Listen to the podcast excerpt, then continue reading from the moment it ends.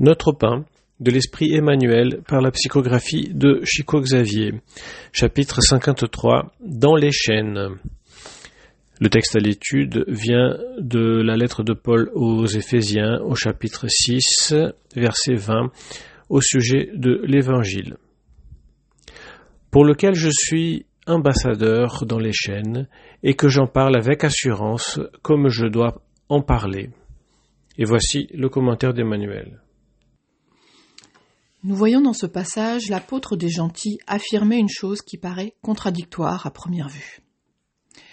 Paul se dit émissaire, pris dans des chaînes, et en même temps, il déclare que cela se produit afin qu'il puisse servir l'Évangile librement, comme il convient. Le grand travailleur s'adresse aux compagnons d'Éphèse, se référant à son angoissante situation de prisonnier des autorités romaines.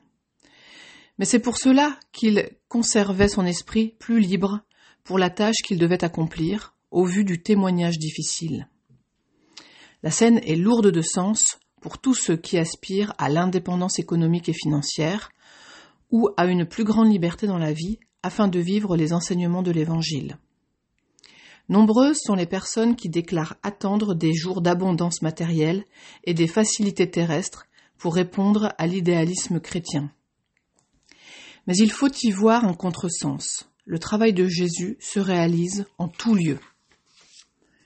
Paul, sous les chaînes, se sentait plus libre dans l'enseignement de la vérité. Naturellement, tous les disciples ne traversent pas ces hauteurs culminantes du témoignage. Mais tous, sans distinction, portent en eux les saintes menottes des obligations quotidiennes du foyer, au travail commun, au fil de la routine, des heures, au cœur de la société et de la famille. Ainsi, personne ne rompt les chaînes qui l'entravent, par l'illusoire supposition selon laquelle il sera possible de se proposer à un poste meilleur au sein des ateliers du Christ. Seul le devoir dûment rempli nous confère un accès légitime à la liberté.